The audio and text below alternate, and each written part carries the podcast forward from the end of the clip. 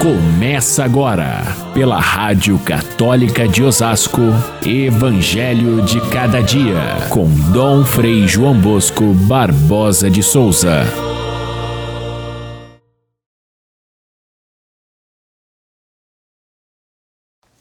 Levanta-te e fica aqui no meio, disse Jesus àquele homem que tinha a mão paralisada. E depois, olhando para os fariseus e os mestres da lei, ele pergunta: O que é permitido fazer no sábado? O bem ou o mal?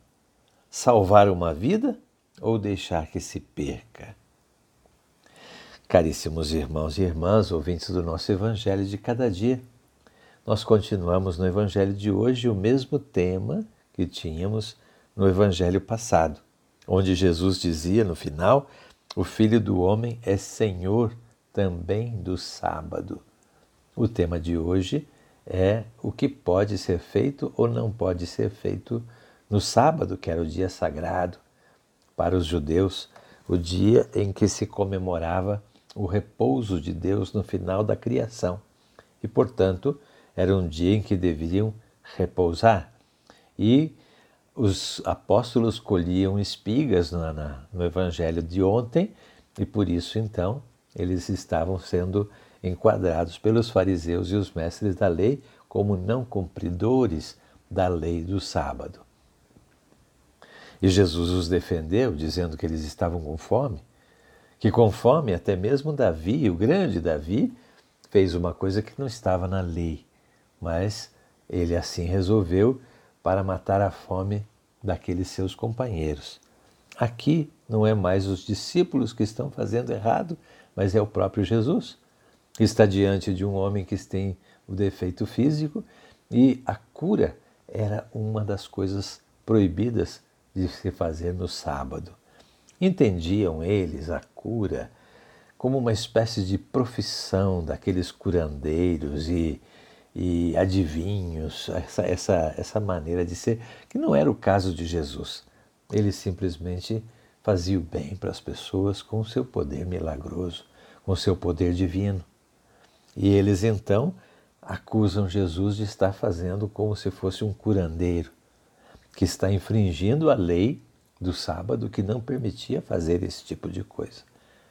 Como se fosse possível nos outros dias da semana fazer algo que fosse enganar as pessoas, como faziam os curandeiros.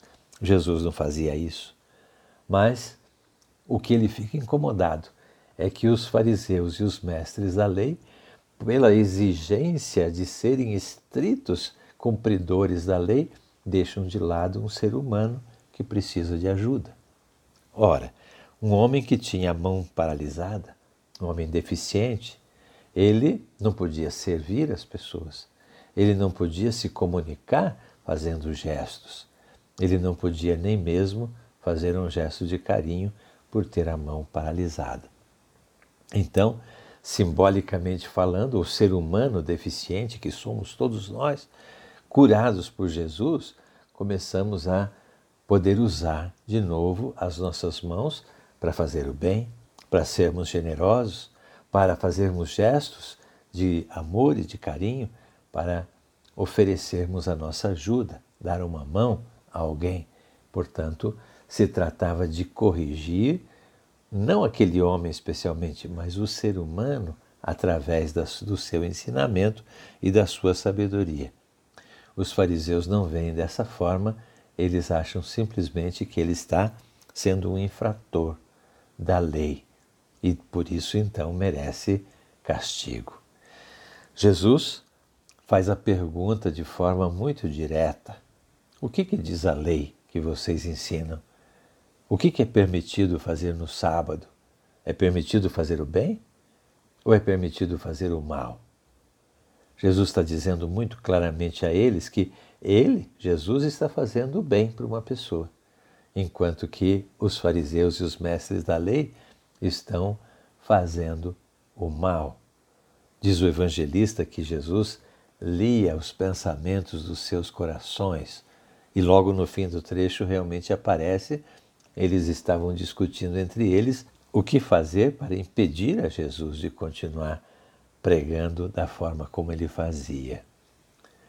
Mais tarde vão estar tramando de fato a sua morte. Jesus sabe disso e então pergunta: o que é permitido fazer? O bem que eu estou fazendo ou o mal que vocês estão pensando em fazer?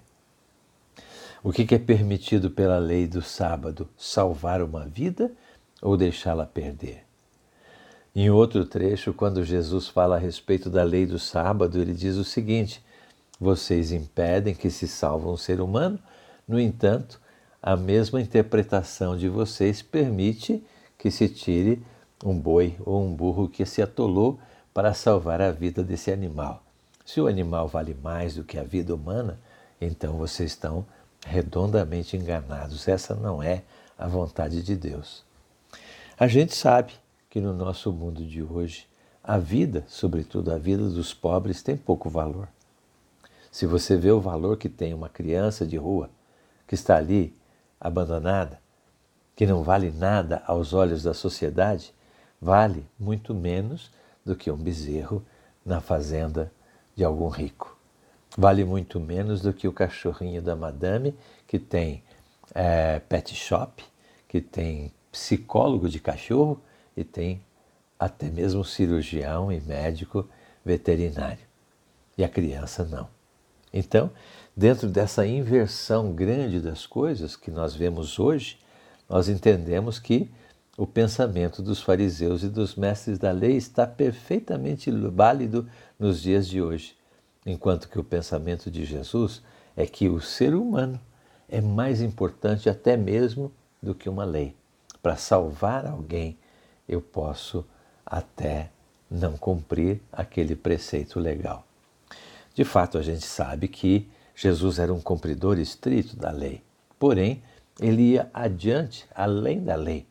E por isso, então, por respeito à lei maior, que é a lei do amor, a lei do sábado ficava em segundo plano. Assim pensava Jesus, e é por isso mesmo que ele é perseguido. Jesus olha para aqueles seus opositores com tristeza e ao mesmo tempo com ira. É, é, o evangelista São Mateus é que descreve dessa forma. Jesus olhou para eles com um jeito irado e triste. Lamenta, a tristeza significa o lamento, que eles não pensem de forma melhor, mas ao mesmo tempo com, com ira no sentido de que uma injustiça está sendo cometida quando a gente deixa de lado um ser humano para cumprir uma lei. A gente viu na parábola do, do bom samaritano que até mesmo os sacerdotes do templo, os levitas, passaram ao largo daquele cidadão que estava caído e não quiseram ajudá-lo porque não queriam infringir o preceito legal da pureza ao presidir o culto na, no templo. E eles então, pela lei, estavam certos, porém, deixar o homem caído significava exatamente dar mais importância à lei do que o ser humano. E Jesus, então, quer corrigir esse nosso olhar. Ele quer promover a vida, ele quer é, pensar sempre a favor da vida e nunca pela morte, pela exclusão ou pela, pelo castigo. É um retrato dos dias de hoje. Os dias de hoje também são assim.